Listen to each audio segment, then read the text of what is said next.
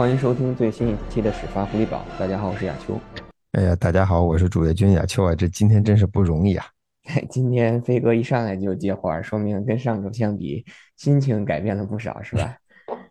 这个赢球输球感觉肯定是不一样的。无论这个赢球是怎么赢的，这个心情总是很好。而且你想想，下个礼拜就回到家门口了，对吧？这个咱们其实之前想过这个问题。这这回家到家门口是二零一一零二，这是三种截然不同的心态。这不是个 best best case scenario，但是回头就是仔细看起来啊，一胜一负也还说得过去。尤其考虑到今天下半场，迈啊，今天下午那个迈阿密那场比赛的比分跟走势和态势，似乎一胜一负打得也不错。上个礼拜爱国者爱国者发挥的非常出色，应该这么说。确实，你看上场比赛，咱们只让对手拿了二十分，但其中还是因为我们失误送了对手，没错，送了十三分，所以其实人家可能就彻彻底底拿了七分。这么一看，可能心心情上或者是心态上稍微就转变了一些。没错嘛，而且这个 Steelers 今天上周赢了去年的 AFC 冠军，对吧？今天今天我们也这无论怎么样，目前的态势比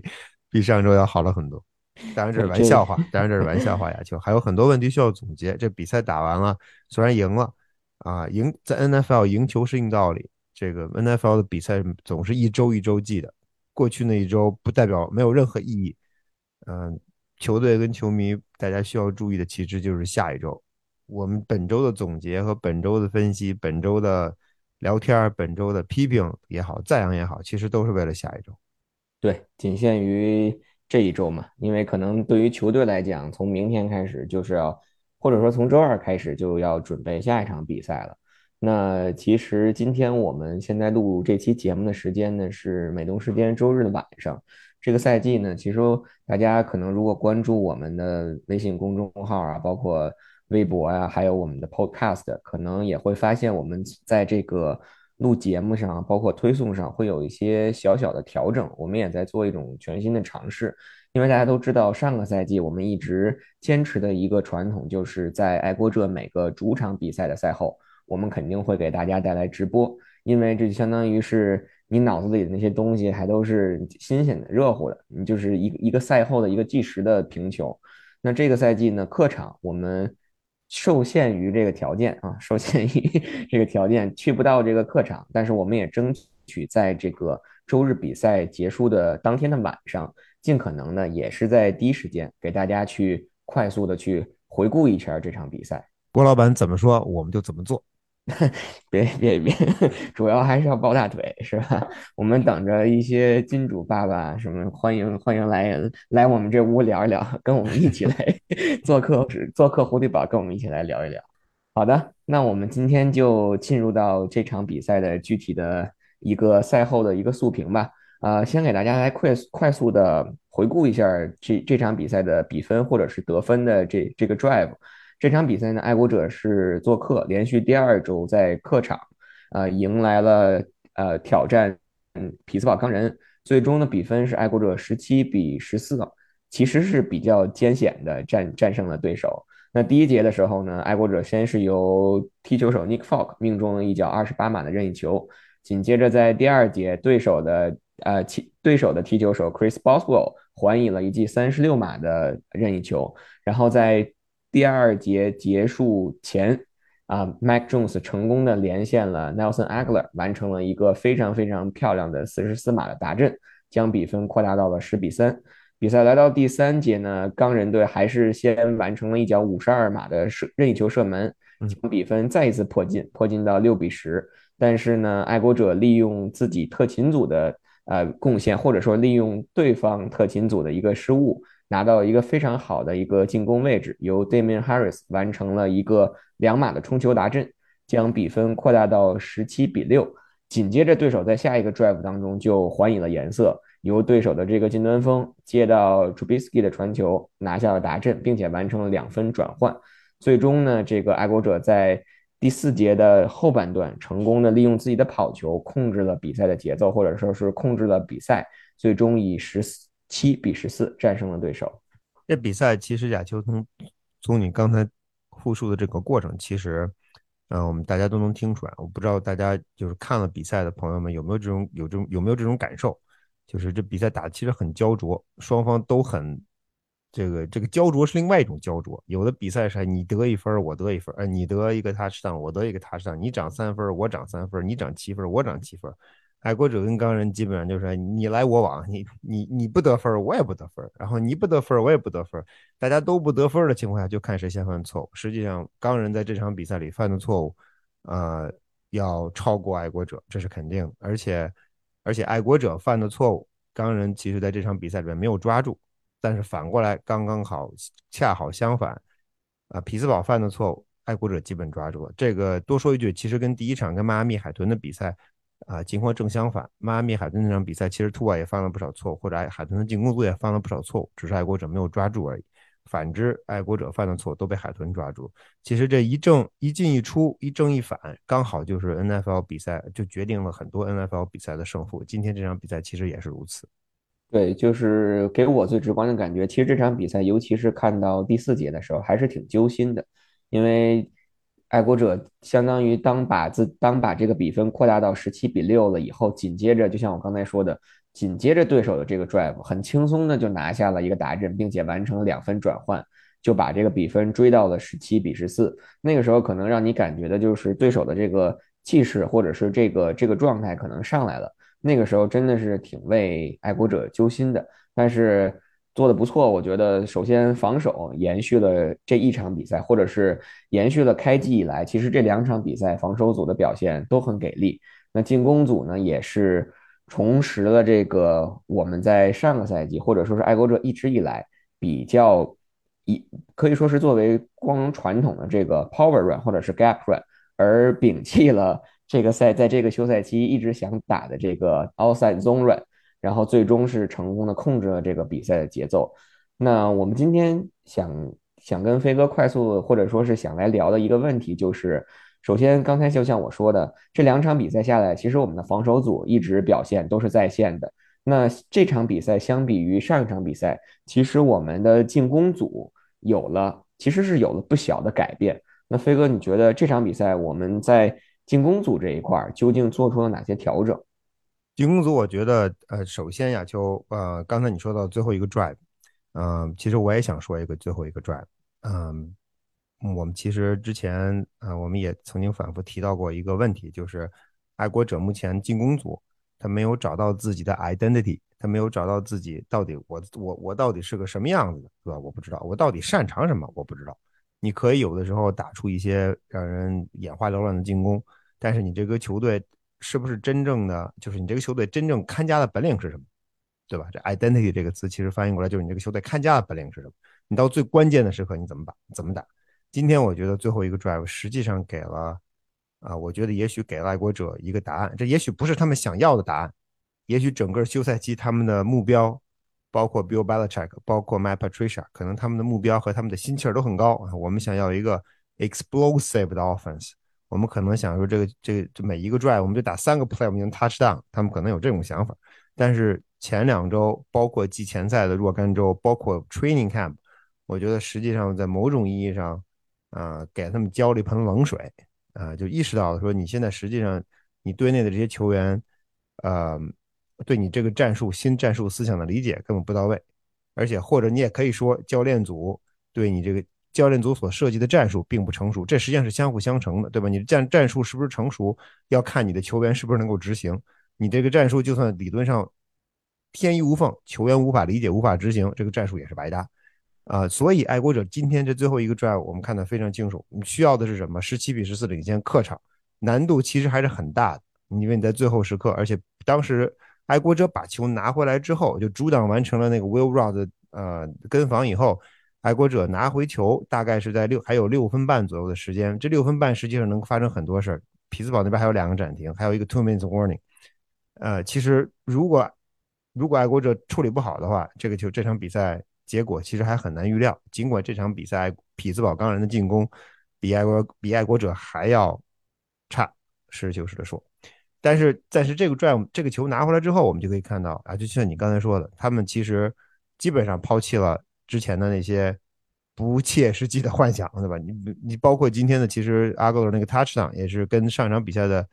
啊情况非常类似的 touchdown。你把球传出去，要传一个 jump ball，传一个五十五十，这球这今天运气不错被接到，那在最后一个 drive 里面，我们不打这些稀里糊这不不打这些那个花里胡哨的东西了，我们要打的就是我们最擅长的东西。我们最擅长的东西是什么？我们其实看到了就是 gap run，就是 power run。匹兹堡钢人知道你要 run，尤其在你不断的接近对手的防区，呃，接近对手过了都过了半场，接近对手防区，然后当你当你的时间在一分一秒的过去，当他们耗到了一个耗到了两个暂停以后，很清楚爱国者就是会撞。但是他就是防不住，这个其实是爱国者。我觉得在他们回回去、回来、回到福克斯堡看录像的时候，他们其实应该仔细总结的：为什么匹兹堡没防住？为什么地方他们做得好？他们为什么不揣不选择那种 outside 中 outside 中而选择 gap run？到底到底为什么这么弄得好？我觉得教练组应该仔细的考虑一下：是球员的技战术特点使然，还是说球员的思想对这种战术更适应？呃，犯错的几率更低。其实主要就是看犯错的几率是不是更低。今天的 outside 中状，我觉得我印象中好像，如果如果有，也就是一次到两次。大部分的 run play，或者说几乎百分之百的 run play 都不是，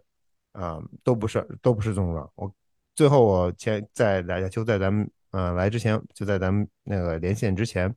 我特意看了一眼最后一个 drive，其实就想看一眼最后 drive，因为最后 drive 太非常非常的给人印象非常非常深刻。只有一个 play，爱国者打了十三个，十三个 play，其中有三次有三个 pass，麦克琼斯自己跑了一个，那个就是这样一个 broken play，剩下的九个九个 run play，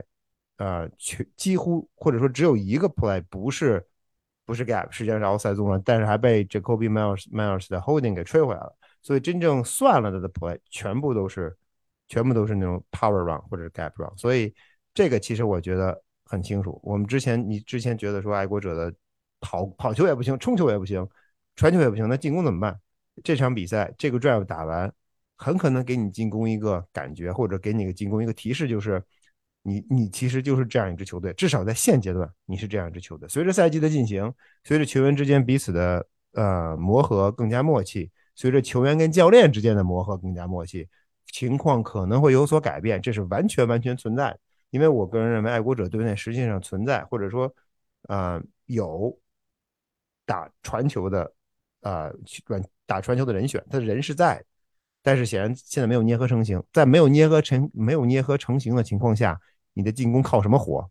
今天这场比赛的最后一个 drive 给了你一个非常重要的提示。我觉得今天其实从进攻组来看，就是除了我们刚才一直在聊的这个跑球，尤其是找回了或者是用回了以前的这种 power run 或者 gap run，而摒弃了。outside 纵 run 以外，其实我觉得今天的进攻锋线是值得表扬的，但是其实又是该受到批评的。为什么这么说呢？值得表扬的是，今天其实不管是从跑球的开路，还有到口袋的这个保护，对 Mac Jones 的保护做的是非常好。因为今天其实如果我们去看数据的话，呃，匹兹堡钢人全场比赛没有一次 sack，等于说没有让 Jones 在口袋里受到太多的这个威胁。但是相对来讲，从另外一个从另外一个角度来讲，我刚才说为什么要批评这个进攻锋线呢？因为今天爱国者全场比赛有七次七次 penalty 七次犯规，这七次 penalty 全部来自于进攻组，然后来自于进攻组当中又绝大多数都来源于这个进攻锋线，比如说有 holding holding 就不止一个，还有 false start。所以从这个角度上来讲，其实平白无故的在进攻的时候，在尤其是在关键档次的转换的时候，损失掉码数，就会让你自己可能是由二档七或者是三档四，一下因为五码或十码的判罚而从短码数转为长码数，这个其实也给自己的进攻在无形当中制造了一些困难。今天进攻组进攻锋线呀，就我觉得确实打的是非常出色的。抛去抛开你刚才说的那些问题不谈。那些问题，我在我看来，实际上就像上周麦克仲麦克仲所说的那个问题一样，那些是非常非常的 fixable 的问题。真正不不是那么简单能够 fix 的问题，是你在进攻锋线上被对手中锋冲得七零八乱。今天爱国者的进攻锋线，说实话，我都不记得给麦克仲斯带来过 pressure。我似乎我觉得麦克仲斯今天好像都没有被撞倒过。当然，我这印象可能不深了，这个肯定有记错的地方。但是一会儿回头在今天晚上，在咱们录完节目之后，我会再仔细看一遍这个啊实况的录像，然后明天等着 Out Twenty Two 出来。但是今天给人的进攻锋线的感觉是啊、协调配合非常到位。同时，我觉得有一点很关键，就是今天 Mike Jones 对 pressure 的注意度、注意力非常集中，就不仅仅是进攻锋线，因为你呃 protection 自然有锋线的，锋线是主要，但除了 protection 之外，除了锋线之外，其实还有两个重要的因素，一个因素就是四分卫的 awareness，对吧？你这个进攻锋线，嗯。做 do their job，quarterback 也要 do do his job。如果是 quarterback 不把自己的不把这个 pressure 读懂，那他是很被动。然后同时除了 quarterback 之外，我觉得今天的跑位对 pick up pressure 这一点做的其实也不也不错啊。Damian 和嗯和 Stevenson 两名球员做的都很好，所以整个啊进攻组我觉得呃通过第一场比赛跟迈阿密海豚的嗯失策吧，我觉得实际上是实际上是他们在比赛当中调整不利，呃造成了一个非常被动的局面。他们确实确实是吸取教训了啊，这点我觉得要给 Matt Patricia。和整个进攻组教练一个确实需要给他们给予肯定，因为客场打 Steelers，就算对手没有 TJY，这个这个 defense 绝对不是一个非常非常容易对付的 defense，啊，但是在客场，啊，就算少了 TJY 的这个 defense，面对对手少了一名主力球员的 defense，打成这个样子，我觉得是，呃，尤其在在 protection 和在在开路上，啊，我觉得是是是值得非常非常值得肯定的，这个是爱国者今天的。在我个人看来，可能是最大的亮点。嗯，说完了这个进攻组表现好的地方，多说多说一嘴啊，就关于进攻风险。今天在比赛结束之后，我看了一个新闻。其实之前咱们曾经我一咱们其实没有提到这个问题，是因为呃，爱国者的进攻锋线进攻锋线的教练啊，Billy Yates，Billy Yates，他之前一直是在他之前曾经是那 Bill Belichick，实际上在周中的时候被问到过这个问题。啊，是 NBC 的记者 Phil Perry 问他当时的问题就是，呃，Yes，这个进攻他实际上是进攻锋线的助理教练，因为进攻锋线教练是 Patricia，啊，这个助理教 Yes 这个助理教练他在之前的第一场比赛和几场季前赛的，他都是在看台上，他都是在 box 里，他都没有去场没有去场边他是在上面戴着耳机这么看，然后在跟迈阿密的比赛当中，下半场他从上面下来了。爱国者把他从爱国者把他从上面叫下来，让他到了场边啊，当时 Phil Perry 就问 Bill Belichick 说：“呃，你叫下来之后，你觉得是不是沟通起来更方便？啊，至少球员的感觉是会不会心里更有谱？因为你的你主管教练在教进攻呢，那那谁管你呢？对吧？那几个胖子坐在那儿大眼瞪小眼，你看看我，我看看你，一人拿一个 pad，又不是能玩游戏，对吧？这这玩意儿说说不清楚，道不明白。今天他们发生发生了一个意外。”或者说发生了一个不一样的情况，就在现场的现场跟对过去的记者们，他们报道说，啊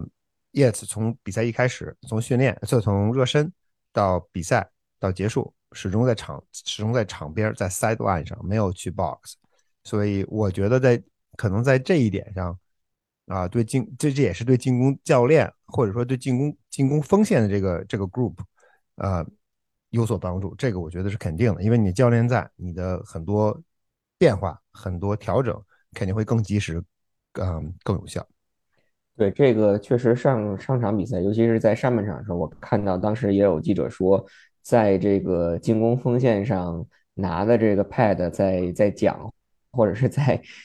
传递，可能 BOS 的这个这个说的这些东西呢是 James Ferens，然后当时就还挺挺纳闷的，就是。你在场边进攻教练又没有这个人数的限制，对吧？又不是说你像这个五十三人大名单，在比赛报名的时候，你最多报四十八个人，你是严格的不能不能超标的。那进攻教练多一个少一个的话，其实有什么有什会有什么影响呢？但是如果说像这场比赛，BOS 他一直在场边，能够直接给这些进攻锋线的胖子，不管是。面授机忆也好，还是一起去去找到这个所存在的问题也好，其实这个是在我看来是最直接有效的一种能够起到这种这种沟通的这种作用的。对，而且同时，如果你有了一个主管教练在那儿，那那你主管进攻的这名教练，你就不用再去担心你的这个 group，或者说你你的这个关注的焦点就可以更多的放在整个进攻组上，而不是脑子里还得想说，哎，我还得去跟他们说的说的刚才那个 pass protection 到底有什么问题。对吧？因为你知道，你你你手底下有一个主管教练在那里跟你的锋线球员交流，所以这个变化我觉得是可喜的。我觉得，呃，欧兰的今天的发挥应该是爱国者给爱国者一个很大的安慰，或者给爱国者球迷来说，我觉得这是也也是一个很大的安慰。进攻组有所起色，最大的前提基石就是欧兰，没有欧兰什么都不要提，什么都不用提。有了欧兰，你的进攻组才有往起反弹的可能。所以我们看下一场比赛跟巴尔的摩，呃，season home opener 会是一个什么样的表现？会不会这是昙花一现，还是说他们真正就找到北了？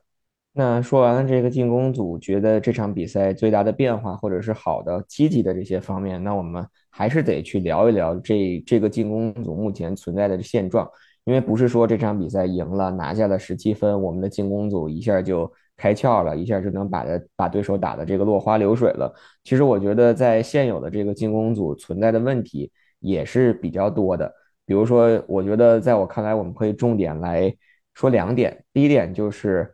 从从 Mac Jones 的角度去说，呃，Mac Jones 连续第二场传出了超节，被对手超节，而且他的传球对象都是 Devante Parker，我们所谓的一号外接手，既是这个身披一号，也是我们在整个训练营看完了以后觉得这是爱国者现在队内的头号外接手。第二点可能就是，其实。我觉得，如果大家从头完完整整看了这场比赛，最直观的一个感受就是 Mac Jones 和除了 Jacoby Myers 或者是除了和 Nelson Aguilar 以外，其他的几名外其他的几名接球的武器，比如说 Hunter Henry，比如说 John Smith，包括 Devin Parker，他们之间的这种沟通或者是这种默契，好像一下子就掉线了。比如说今天。啊，三档，我记得应该是第四节的时候，咱们可以倒着说。第四节的时候，当时三档五在在匹兹堡的这个四十码线上，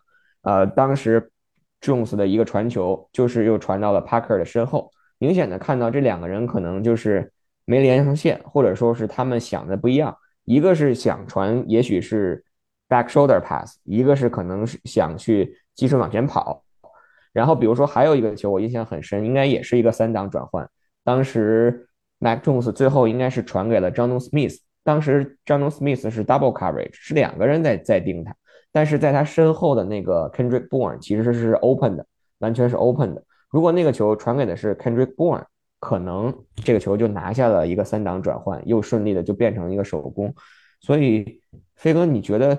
就是？包括其实 Mac Jones 在上赛季的时候一直找的这个我们所谓的红区的杀器，就是这个 Hunter Henry，在这场比赛当中，一个很明显的 Mac Jones 给他的传球也是砸到了这个 Hunter Henry 的应该是肩膀或者是后背，Hunter Henry 还没有回头呢，这球已经已经传出去，已经砸到他了。所以你觉得是在这个休赛期，爱国者要去简化这个进攻体系，导致了就是因为换战术嘛？导致了 Mac Jones 和这几个人之间的这种这种默契或者这种沟通出现了这种掉线的情况，还是说有什么其其他的原因会让我们连续两场比赛都都看到了这样的情况？这是一个特别好的问题啊，球。我觉得这本次就是这今这周比赛的录像，我觉得我在回看的时候可能会重点的看一看到底是为什么会会出现这种情况，或者至少从至少从皮毛上对吧，从肤浅的来。来大概分析一下为什么为什么会，嗯，就两名近端锋为什么在这场比赛里边实际上是 non-factor。嗯，对于近端锋的使用，我觉得对于这场比赛而言，我觉得爱国者对近端锋的使用可能是有针对性。就是说，因为大家可以想到上一场比赛跟迈阿密海豚，实际上他们有意把 John Smith，呃，是实际上是传球的一个重点，一个焦点，实际上就 John Smith，并不是说把球传给扔个扔个。很远的传球或者中距离中距离的传球传给张龙，而是我们记得很多的短传，甚至包括在线后的 hands off 都给了张龙 Smith。这场比赛这种情况一次都没有出现，为什么？我觉得恐怕跟爱国者教练组对 Steelers 的认识、防守的认识有关。他们不喜欢，无论他们是因为什么原因，但是他们肯定不喜欢或者没有看好张龙 Smith 对阵，嗯，就是跟 Steelers 队的那个那名球员的 match up，他们肯定。把这个可能性给 rule out，这个我觉得是肯定。而且从真正的实在实际上在比赛过程当中，我们其实也能看出来，Mike Jones 给张默传球实际上很纠结的。其实真正的一个有意思的一点，实际上是谁呀？就刚才你提到的，实际上是 h u n t e Henry。呃，因为他这种近端锋，呃，跟张默的特点其实不是很不不太一样，因为他可以在线上啊挪动，对吧？他如果不被不被作为一个 receiver 使用，那他很难被。就对手 one on one 的去 cover 去 cover，所以爱国者可能应该是能够把他在在线上不断的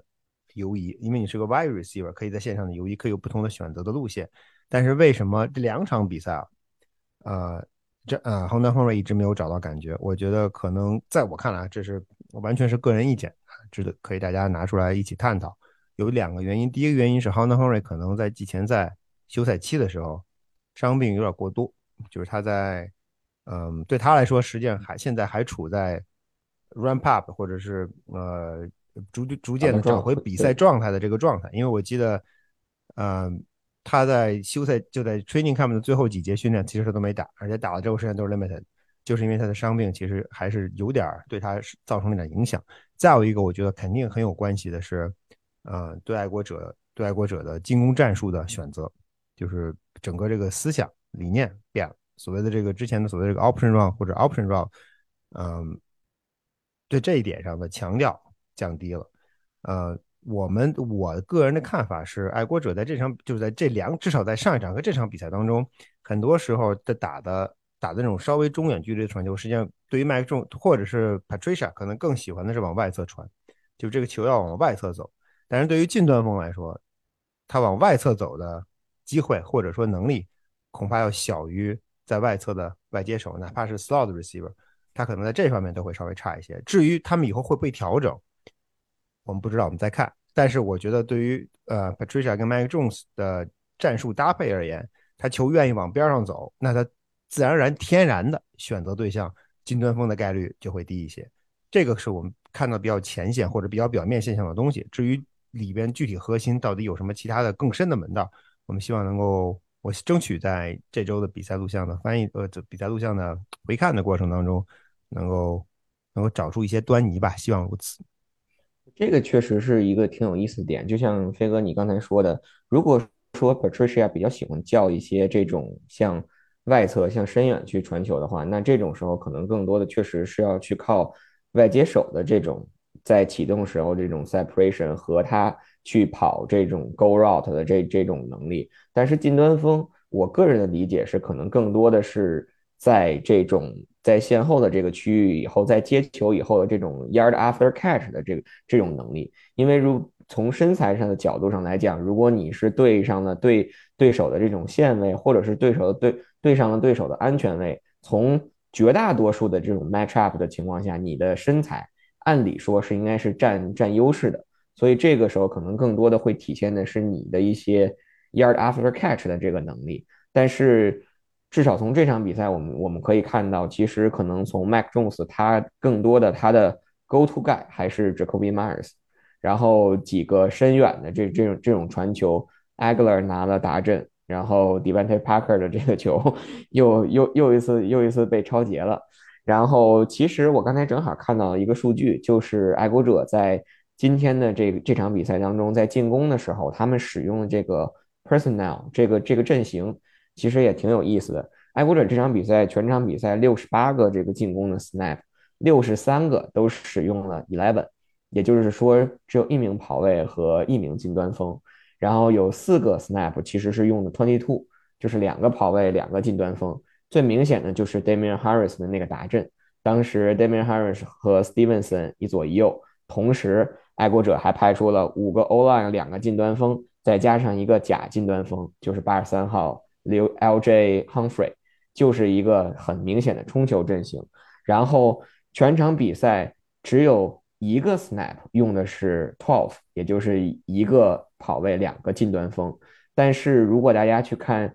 第一场比赛对阵迈阿密海豚的比赛，当时五十六个进攻的 snap 里有二十六个，超过一半儿用的是这个 twelve 的 formation，也就是一个跑位加两个近端锋。所以其实这一点也是爱国者在我们刚才聊这场比赛在进攻上究竟有哪些改变的时候，可能从数据上最直观的一个体现。对，他在我觉得爱国者本身自己实际上也在不断的在调整，就他现在可能因为进攻的进攻上的 believe，他恐怕也在自己选自己在看我的进攻组到底适合或者习惯打哪些 play，嗯，希望他们能够尽快的把。他的这个 call sheet，在他的这个这个 play calling 的这个 list，能尽快的巩固下来、固定下来。什么是第一个 category，什么是第二 category？我估计现在他的这些这些 play 们可能是打在打乱在一起的。我们训练中练成了的，跟训练中没练成，他还没有说哪些是我们成功率非常高的，或者哪些是我们非常习惯打的。那进攻组这块，飞哥还有什么觉得给你最直观的，或者是这种第一印象，然后想想去聊一下的？我觉得 Devontae Parker 是个问题，就是这名球员，呃，也许是我就给我的印象，可能也跟他穿着一号有关。这个看上去跟 Nikhil Harry 简直是一模一样，你如果不说的话，我都不知道换人了。呃，他的问题其实现在我觉得比较突出，因为对爱国者而言，你想把他放到你的队内，对吧？你想把你想在自己的队里边有一个大个的，能够接 jump ball 的外接手，这一切的形容词跟 Nikhil Harry 都十分的相似。但是为什么你去年、前年、大前年三年有了你在你跟 Harry 在对流，你没把他使成功？今年你等于你想你等于做了个升级，对吧？把 Harry 送走了，换来了一个 Devontae Parker，你觉得是一个升级？结果他来了以后，两场比赛还是没有打出来。咱们在休赛期在训练营里看到的那些球，那都不算数，因为那都不是真正的对抗。所有的东西，所有你在训练营里练的那些东西，平时训练练的那些东西，都是在比赛里用，你比赛里用不上。你在平时训练那些东西都都是扯淡，所以我们看到那些东西只是表面的，只是表面的那些东西，没有人防守或者简单的那种对抗。但是真正到了比赛当中，当 quarterback 面临压力的时候，你到底能不能跟他建立起那种联系？还有包括两双方的阅读、双方的理解到底是不是对？这个其实都是一个一个问题。我觉得，嗯，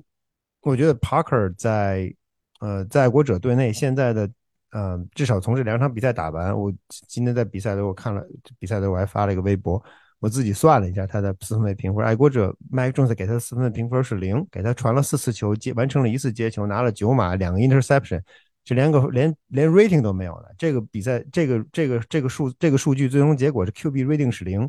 如果是这样的一个 rating 的话，那你四分卫对他还有没有信心？还有没有信任？这个东西。这个东西信任这个东西是很微妙的，四分卫相信你，他就敢往你这传球，你可能就有机会拿到球，而进而得到更多的信任。这可能这这就是一个良性循环。四分卫不敢往你这里传球，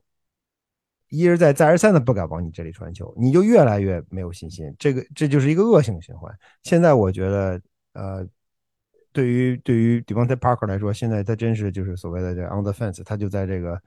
在悬崖边上站着，你我觉得他往前走一步还是往后走一步，全看教练组跟球员之间的默契跟配合。嗯，爱国者队内目前来看，其实亚球红区的传攻是非常的、非常的弱的。目当然进红区的次数也不多了，这个这个是这是可以这样，这是必须要说清楚。但是进了红区之后，爱国者最擅长的仍然是跑攻，这个没有错。这既然是你的名片，既然是你的 identity，那你就跑。但是同时你。肯定还是想留一手，你还是想传球。去年你有了，去年你有的是 Hunter Henry，你有的近端锋。那今年其实你是想让 d e v o n t Parker 起到这个作用的，但是现在现在在红区里边，作为 Quarterback 的 Mike Jones 敢不敢向 d e v o n t Parker 传球？要我是教练组，我就会告诉他，在一段时间之内不要给他传球。这个球传的，这个这你你这个球传的传出去了有没有不说，千万别被超截了。你这超截的超截的这个概率太高了。所以我觉得可能爱国者应该按说应该对他进行一些冷处理，然后再慢慢的再找感觉，逐渐的通过其他的方式找到的感觉，而不是说一而再再而三的往这个往往他的这个这个就是 deep route 传球，往 deep route 传球，你伤自己伤队员，最终最终高兴了变成了对手。这时候只想感慨的一句就是，当年打爆我大鸡哥的那个 Devante Parker 去哪儿了？好像他只有站在了。对手的那个 那个阵容里，或者是身穿了对手的这个球衣的时候，才能发挥出自己的这种能力，是吧？亚秋，你这你这一席话一下子给我们解了惑，为什么在训练当中，迪万在帕克表现的这么好，对吧？脚位实力不行，不是只有面对 Patriots defense 他才发挥的好。对，可能这是被我们找到这个症结了，希望能把他这能把这番话 能够传到他耳朵里面去，有机会的话，那。进攻组，我觉得今天可能给我们最直观的这种感受或者是印象，基本上就就是这么多。然后可以转到防守组这块了。防守组，飞哥有什么给你留下特别深的这种印象，或者是想跟大家在这种赛后快评当中去分享的吗？我觉得亚球防守今天打得非常聪明。呃，首先我们得实事求是的说，Steelers 进攻是很不怎么样。如果爱国者的，如果爱国者在进攻组在全联盟排倒数第二的话，那倒数第一可能就是 Steelers。当然，肯定还有比这两支球队更差的进攻组，比如说 Colts。但是，但是就这两支球队而言，Steelers 进攻肯定要弱于爱国者的进攻，这是肯定的。呃，但是爱国者防守组今天打得非常聪明，他怎么聪明？今天亚球不知道你注意了吗？在比赛里面，爱国者防守防守组退得很靠后。他其实他的关键，他他们的防守宗旨是什么？他的防守宗旨是：我靠后，我我我防守撤的靠后，那我要 take out 的什么？我 take out 的是你的 big play，我不让你打出轻轻松松一甩，能甩出个四十码接球，那那我这比赛就没法玩了。我怎么弄？你有种你就五码五码五码往前走。你的你的这你这支球队的能力，你没有你做不到五码五码五码一直退到我的端区里。你能做到的可能就是闭着眼睛一扔，哎，扔出个八十码，然后再拱个两码 touchdown。这是你的，这可能是你目前进攻组能做到的特点。但是你做不到的是细水长流，一步一步攻我。那怎么样？那我就我就用我这样的办法。你可以 check down，你你最终你 quarterback 拿着球，在我的 pressure 下，你把球传给你的 running back。那我有人上去挡，如果我的人没跟上去，那好，你拿了八码，拿了十码，算了，给你了。但是你你 check down，你一次拿八码，两次拿八码，第三次你可能就拿不到八码或者十码，你可能就掉下来。所以爱国者今天的防守战术是这样的一个思路，我觉得非常非常成功。至少针对匹兹堡的进攻来说，爱国者的防守思想和防守战术非常成功。而且我觉得还有一点就是从防跑的这个角度，因为大家可能都知道，就是你。指望这个 Trubisky 去给，尽管 Steelers 的这个外接手，不管是从个人的能力也好，或者是天赋也好，比如说的这个 Deontay Johnson、Chase Claypool，包括今年他们新抓的那个那个外接手，我觉得其实都是有个人的这个能力的，但是给他们传球的这个人可能确实不太行啊。这个东西我也毫不掩盖的去说嘛，就是确实是。从我从这个 Trubisky 被被选中以来，就一直去黑他。那在这种情况下，其实可能钢人的跑球在这场比赛当中被爱国者的防守组防的也不错。虽然说这场比赛其实钢人全场比赛冲了九十一码，他们的主力的这个跑位 Najee Harris 冲了四十九码，但是如果你考虑到他十五次冲球只冲四十九码。每次冲球可能只能拿到一个三点三码这样的一个数据，且他全场比赛其实最长的一次冲球只有八码，也贯彻了一个就是我绝对不会给你这种 big play，从冲球的角度不会给你 big play 的这这种情况。而且我最直观的印象就是在比赛当中，我记得比如说我们线上的 Lawrence Guy，比如说 Dietrich Wise，比如说 Juden，都有 tackle for loss 的这种表现。所以其实我觉得。至少到目前为止，这两场比赛下来，我们在线上的这个表现，从防守组来讲是非常给力的。防守组的前线啊，这个赛季，嗯，我觉得啊，可能上个赛季结束之后，Gerald Mail 说的是对的，或者说在这种上目前来看，他说的是有道理，就是他们确实对自己前线是满意的，就至少在 D line 是满意。啊，今天，而且我觉得。今年在在防守的在线位的能力上，他的速度明显是提升了。这一点实际上对线上的球员来说也是个帮助，也是个好处。因为你后你的身后身后是块儿大的球员，和你身后是速度快的球员，对线上球对对你在线上球员的冲击对手，无论是冲传也好，还是防跑也好，其实是能够吸引对手，就是线后你队友身身后的队友是能够吸引对手锋线注意力的。对手锋线注意力如果受到了影响，那给你会提供更多的机会。线后的球员不仅仅是从线上冲传，他可以甚至退得更后，因为他速度快，他可以继续往前跑冲传。这些这些战术上的变化，啊，造带来的一些啊，带来一些精神上的压力，实际上往往是往往是对锋线球员来说是影响是最大。所以，呃，爱国者线上线后，呃，目前头头两场比赛打完，呃，我个人认为是是是很很出色的。就是我觉得，在我看来，可能在 NFL 里边，嗯，应该算应该算是排在前列的。这点应该给 Steve Belichick 还有 Jordan Mail 鼓掌，他们在防守前线的调教上是成功的。爱国者上个赛季实事求是说，其实大部分时间前线打的也不错。真正崩盘，实际上从休赛期，呃，实际上从 By week 回来之后，跟小马被对手，哎，被对手实际上最后时刻，呃，那个大家还记得，那个本来是一个三档防守，结果被对手拿了个 TD。从那一刻开始，可能是压了压倒了这个这个大骆驼，那可能是最后一根稻草，最后就一蹶不振。那今年又是一个类似的开局，这开局非常好，非常光明，非常鼓舞人心。会不会走着走着走着就不行了？我们希望，呃，就但愿我这是乌鸦嘴啊，希望他们不要重蹈上个赛季的覆辙。但是，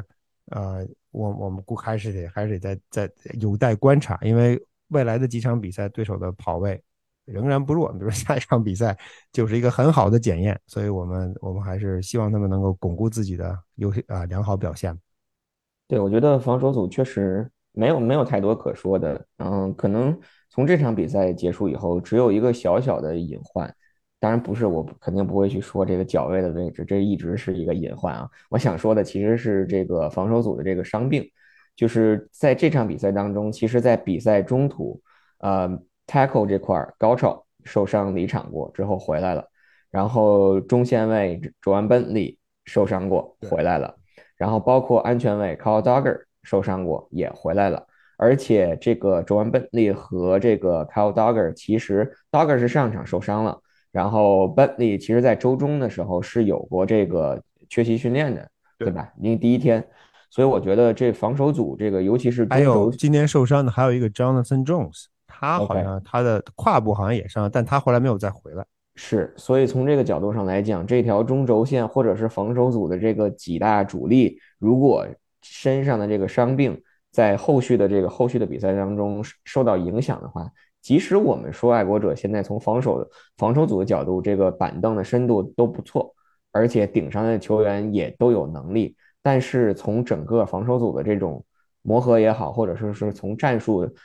角度也好，还是不希望能不还是不希望这个队员有受伤缺阵的这种现象，所以我觉得这个可能是目前防守组所面临的一个小小的隐患吧。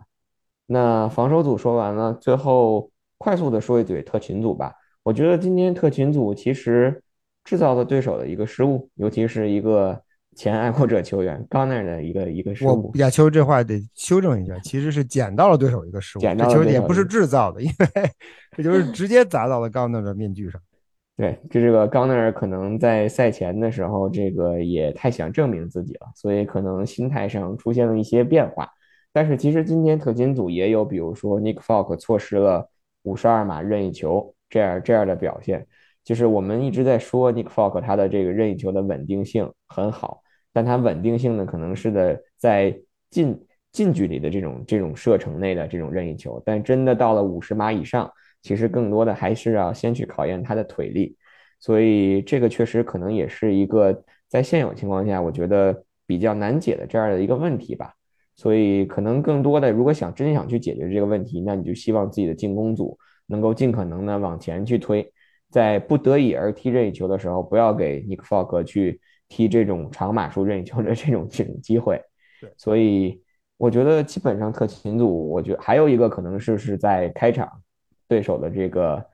kick off 的时候，这个 Mouse Branch 上来就差点让人给摁到这个端区里，但是这个小伙子他在。之后调整状态其实还是非常的好的，就是在之后的一次也是一次回攻的当中，应该是我记得是至少回攻了二十码、二十码或二十码以上的这样一个一个一个距离，所以我觉得 Mouse Bryant 在回攻手的这个位置上，至少从目前来看，还是在队内一个比较合适的人选吧。呃，亚秋，我其实就接着你刚才说的 Mouse Bryant 这这个这个话茬，我说一说一下，就是爱国者这场比赛实际上运气非常好。运气非常非常好，你的失误对手基本上没有抓住，没有没有开适应，对手的失误你都抓住了。刚才你说的 Miles Brown 这这个这个吊球或者说这个 muffed catch 实际上是一个问题。如果 一不留神，可能这球就这球就 touch down。然后还有一个就是 Mike Jones 在在在第四节比赛里的那个 almost interception，那个球其实是非常简单的一个，那球你把球扔到对手的怀里。如果他接住了，这今天我咱们现在的心情可能就不一样了，咱们说的说的口气可能也就不一样了。那欧兰打的再出色，那可能都是都是背景板，你可能我们要骂的就不是就关注的对象就不是欧拉，对吧？今天欧拉关关注的就不是欧拉，所以这些技术细节，我觉得这些问题，包括刚才亚秋你说的 Nick Folk 的那个 Miss Field Goal，如果没记错的话，之前是因为 Delay of Game 所以退退过去。所以如果你要是往前蹭个五六码，你再踢和和这个让让这名老这名老将在五十多码的地方踢，这个感觉或者这个成功的概率肯定是有区别。他那球实际上偏的也并不多，对吧？所以。这这种三分的三分的差距，在整个在这种焦灼的比赛里面，其实是非常关键。爱国者在细节上做的非常不好，在这场比赛里做的细节上非常不好。他们只是在心气儿上，在运气上，和在关键战术思想的执行上。刚才我们说了，防守战术思想的执行的非常成功，欧烂调整非常非常得力。呃，在这些关键细节上他们做好了，在这些关键点上他们做好了，但很多问题仍然仍然有待解决。呃，我觉得爱国者其实现在。呃，提高进攻组的能力是一方面，但是更重要的是要减少失误，或者说要杜绝失误。你这个在提高能力跟减少失误这两点上，显然减少失误更容易一些，相对而言，对吧？所以爱国者教练组在在安排的时候，你这比赛打的，你不要害怕，不要担心别人说你打的保守。当你最后赢得这场比赛里，等赢得这场比赛的时候，没有人会批评你打的保守，只有在你输球的时候，大家才会骂你。所以，爱国者，我觉得在未来几周，进攻组自然要尽快的磨合。但是在磨合的同时，其他各个方阵，进攻组、特勤组，甚至包括防守组在内，要注意的是细节。这些细节，细节才能决定比赛的成败。尤其当比赛被拖入到这种肉搏战的时候，爱国者今年的路数，至少在前几场比赛里边的路数就是这样，对吧？我的我的战术思想就是，或者我的战术想法，在进入到这场比赛当中，我的这个 game plan。可能就是要靠防守组拖住你，争取把你争取打成一个打成一个打成一个乱战。你你攻不进来我，我也攻不进去你。你攻进一个我，我可能争取再偷你一个。用这种方式打，但这种方式打大前提就是你不要不要出现无谓的失误，因为你没有机会。爱国者目前没有机会，没有能力在落后的时候或者在大比分落后的时候反败为胜。这比分只要一拉开，你基本上就完蛋。所以，爱国者在未来几周的时间里面，其实要，我个人认为要要首要要解决的，实际上是细节问题，然后才是进攻的，才是进攻的组织和进攻的默契。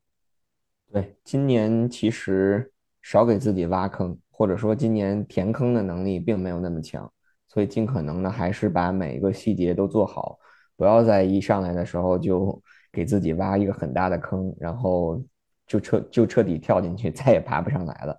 我觉得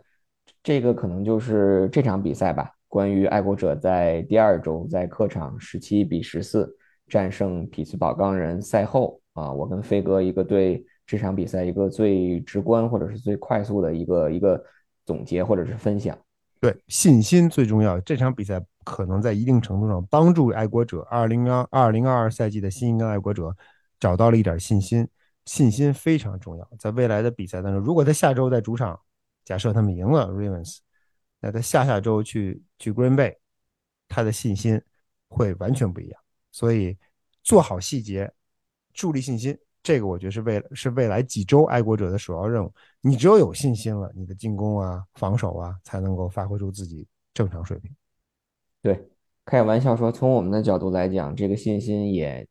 涨上了不少，因为最开始其实也做好过最坏的打算，对吧？也考虑过这个第一，我们所谓的第一阶段的四场比赛会以一个是会有一个什么样的结果，但至少现在已经有一场比赛的胜利垫底了，还是希望能够在下周在第三周回到这个主场的揭幕战，在对阵乌鸦的时候，能够做好这些细节上的问题，或者说是做好自己，然后能够尽全力的再去再去拼一拼下一场比赛的胜利。然后我觉得这个赛季确实我们的主旨就是。每一场比赛其实都是都是要全力去拼的，没有没有没有弱队，也没有弱手，嗯，没有一个很轻易就能战胜的对手，所以还是一场比赛一场比赛一场比赛的打，一个 drive 一个 drive 的去打。没错。好的，那我们今天关于爱国者在啊客场战胜匹兹堡钢人的这个赛后速评呢，就到这里。然后我们会在这周的晚些时候和上周一样。会分为两天，将爱国者在这场比赛当中在进攻上和防守上比较有兴趣，然后比较值得玩味的一些 play，以视频的形式呢推推送给大家。然后我们也会在这个微博、微信，包括 YouTube，还有包括 B 站上都会同时的推送。然后如果也欢迎大家积极踊跃的来跟我们一起去讨论，一起来一起来交流。最后呢，呃，再打一波广告吧。我觉得没还没有加入到我们始发狐狸宝微信群的这个朋友，还是可以在各个的这个 social media 各个平台上，然后联系我们，我们也可以把二维码分享给你们，然后拉你们入群，然后跟我们一起在比赛当中，包括在赛后的这个观看了战术本以后，一起来讨论这些比较有意思，然后比较值得玩味的这些战术。对，同时也希望大家有什么意见跟建议，和我们提，因为毕竟我们花了那么多时间跟精力录的这些视频呐、音频呐，啊，实际上就是为了和大家更好的交流。好的，那我们就带着一个轻松愉快的心情进入到第三周，和上周完全不一样了，是吧？赢球了就是硬道理，确实心情不错。这个这周末去吉列体育场的腰板也硬。好的，那我们的 Podcast 或者是我们的音频节目就会在下周，在爱国者在主场对阵乌鸦的比赛赛后的直播，再和大家相见了。那非常感谢大家的收听，我们下期再见。谢谢大家，激烈体育场见。